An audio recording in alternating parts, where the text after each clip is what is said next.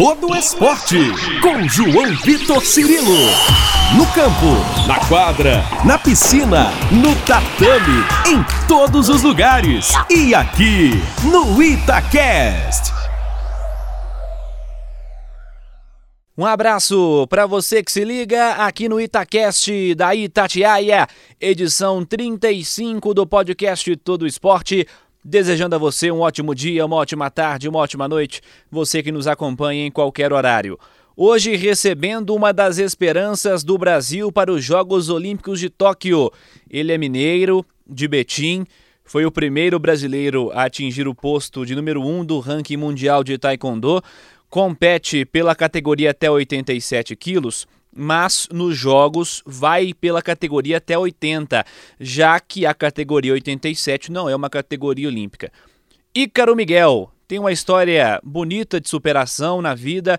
O Ícaro tem apenas 10% da visão no olho direito, isso devido a um acidente doméstico ainda na infância. Ele tem traçado uma bela caminhada que culminou agora com a presença em Tóquio. É um grande representante do esporte brasileiro e aliás, falei que essa caminhada resultou agora na presença nas Olimpíadas no Japão. Antes dessa chegada aos Jogos Olímpicos, o Ícaro carrega um vice-campeonato mundial no currículo. Vai muito forte para Tóquio. Ícaro Miguel, obrigado por falar com a Rádio Tatiaia, com o podcast Todo Esporte. Uma honra falar contigo. Para a gente começar, a pergunta é simples. Como está a expectativa para Tóquio? Muita ansiedade? Qual é o tamanho desse sonho para você? Primeiramente, quero agradecer a oportunidade aí e o convite da Itatiaia por estar tá, para estar tá participando desse podcast, desse bate-papo com vocês. Então, realmente uma honra para mim. A respeito da minha expectativa para Tóquio, é, Tóquio Olimpíadas, né? Algo que eu, que eu vivi a vida toda, eu sempre sonhei com isso, sempre trabalhei. É a minha primeira Olimpíada, mas realmente é algo que, que, que eu me encontro, digamos que não preparado, porque ainda não chegou a hora, mas me preparando, né? Então a expectativa é grande. Eu vou para Tóquio no intuito de, de trazer um grande resultado. Claro que esporte a gente sabe que, que não dá para prometer é, medalha, não dá para prometer nada do tipo, porque o esporte sempre é aberto. A Itatiaia aí, que é uma, uma rádio que sempre está acompanhando os times de futebol de, de, de Minas e, enfim, deixando notícias aí do esporte do Brasil todo. Então, é, a Itatiaia sabe que, que não dá para prometer, né? Mas eu estou confiante para Tóquio e, e contente por, por já estar tá classificado, por estar tá fazendo uma história dentro do, do, do meu esporte. Ícaro, você é uma das esperanças olímpicas do Brasil para essa próxima edição dos Jogos. Como você lida com isso? Como é para você viver esse cenário? Como eu falei, é, eu sempre sonhei com a Olimpíada, sempre é, imaginei que eu estaria na posição que eu estou hoje. Trabalhei para isso a vida toda e, e eu acho que é isso. Eu acho que, que, que eu estou me preparando, vou estar pronto quando for a hora e vou chegar lá com, com chances reais de trazer um grande resultado.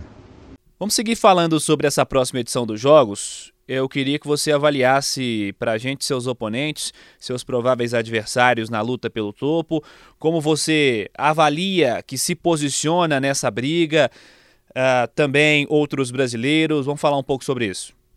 O taekwondo brasileiro tem crescido bastante no, nos últimos anos. A seleção brasileira de taekwondo vem quebrando recordes aí, trazendo resultados é, que há muitos anos não vinham, né? Fomos recordistas no, no últimos Jogos Pan-Americanos, em quantidade de medalha, em, e recordista também no Campeonato Mundial, em quantidade de medalha. Enfim, é, acho que isso mostra o quanto o Taekwondo Nacional tem crescido, né?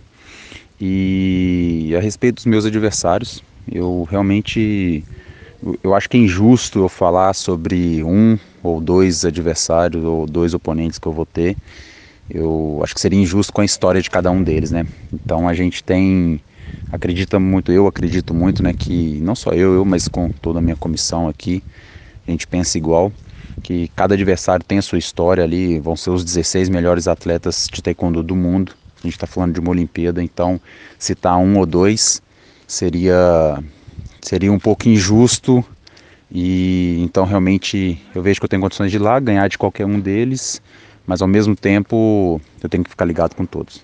Legal, Ícaro. Como é que tem sido para você esse período de pandemia? Como você tem trabalhado? A gente conversava até fora do ar, né? Você me dizia que não está treinando em um cenário tradicional, né?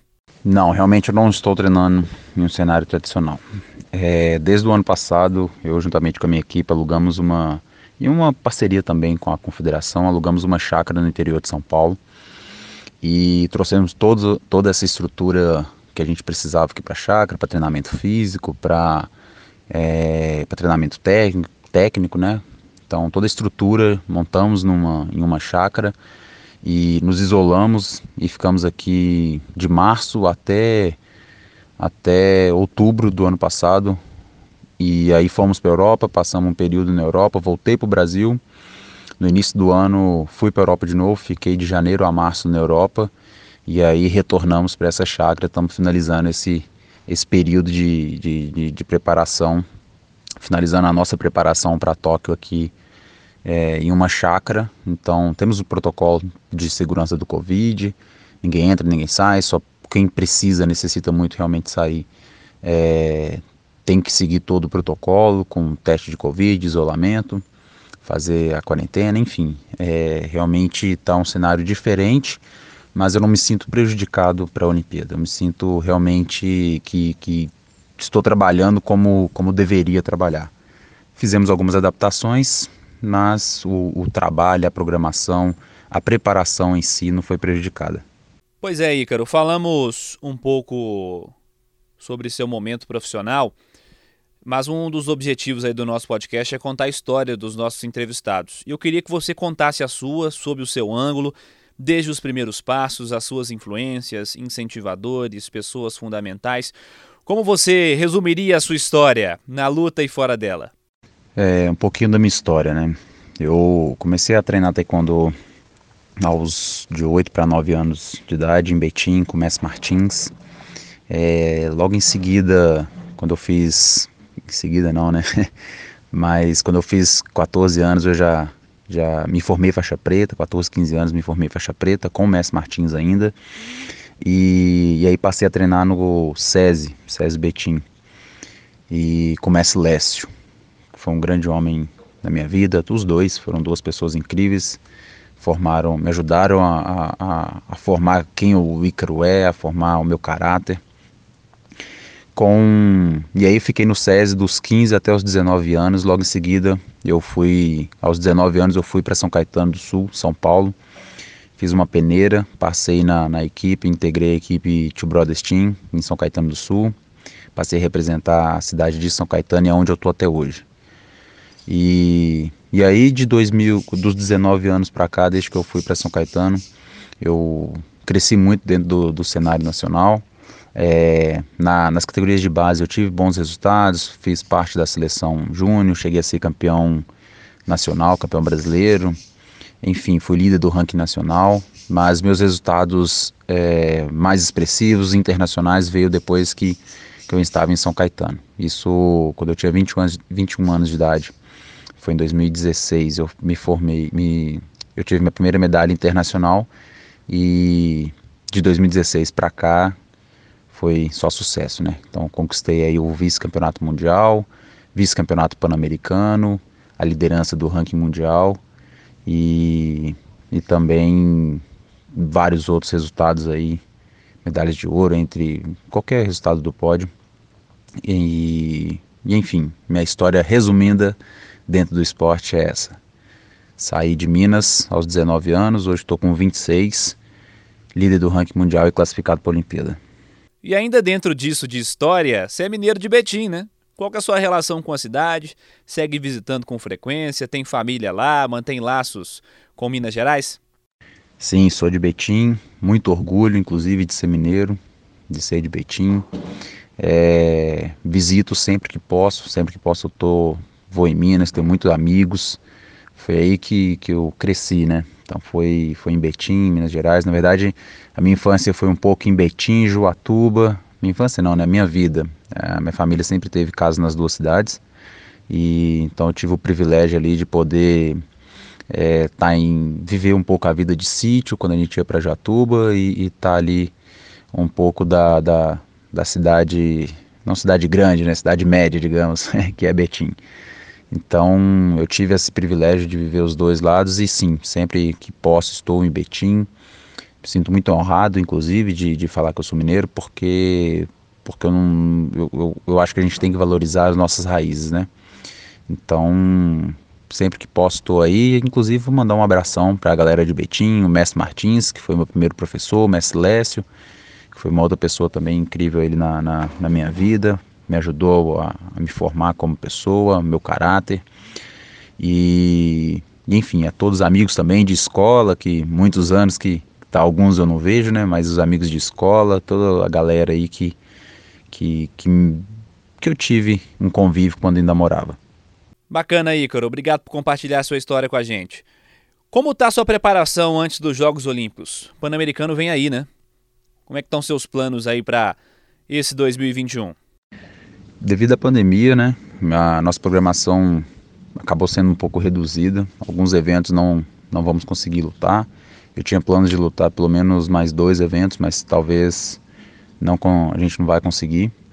Então, o que tem agora é o Pan-Americano e logo em seguida a, já a Olimpíada, né? Então, o meu foco nesse momento é lutar o Pan.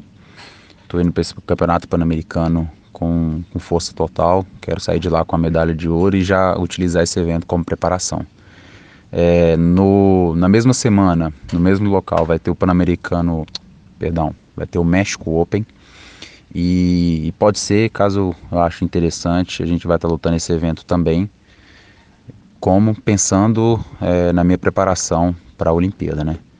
Então é um bom evento, mas vão ser é, são eventos importantes, um evento de, de nível altíssimo e que a gente vai utilizar aí também como preparação para os Jogos Olímpicos.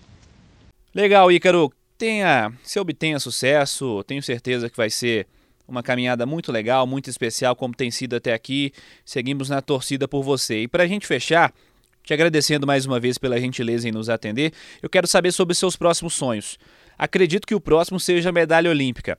Mas você já pensa no futuro, no pós-Tóquio? Um abraço, Ícaro. Obrigado por falar com a Itatiaia. Sim, eu penso, penso no pós-Tóquio. Na verdade, meus planos para esse ano não acaba na Olimpíada. Esse ano vai ser um ano atípico, que a gente vai ter campeonato pan-americano, devido à pandemia foi adiado do, de 2020, jogou para 2021. A Olimpíada também foi adiada. E logo depois da Olimpíada temos campeonato mundial também. Não está confirmado, mas eu acredito que vai ter, então os meus planos é, para minha carreira nesse ano fecha no campeonato mundial, né? Então, no último mundial eu fui medalhista de prata e, e, eu quero ainda conquistar esse título, né? Tanto quanto eu quero ser campeão olímpico, eu quero ser campeão do mundo também. Então, pensando no pós-Tóquio aí, é, é esse meu desejo, é fazer trazer um grande resultado em Tóquio e também logo em seguida no campeonato mundial. E agradeço Agradeço a, a oportunidade, ao convite e nos vemos em breve. Este Ícaro Miguel, representante brasileiro no Taekwondo, vai firme para os Jogos Olímpicos de Tóquio. É um nome que vai ser muito falado, preste atenção. Você que não está acostumado a acompanhar essa modalidade, os Jogos Olímpicos tendem a nos trazer boas notícias, sobretudo com esse cara.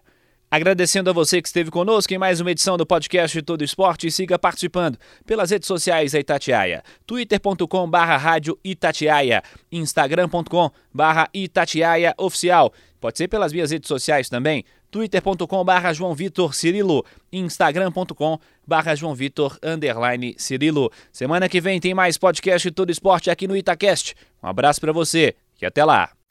Você ouviu Todo Esporte com João Vitor Cirilo, seu esporte preferido passado a limpo.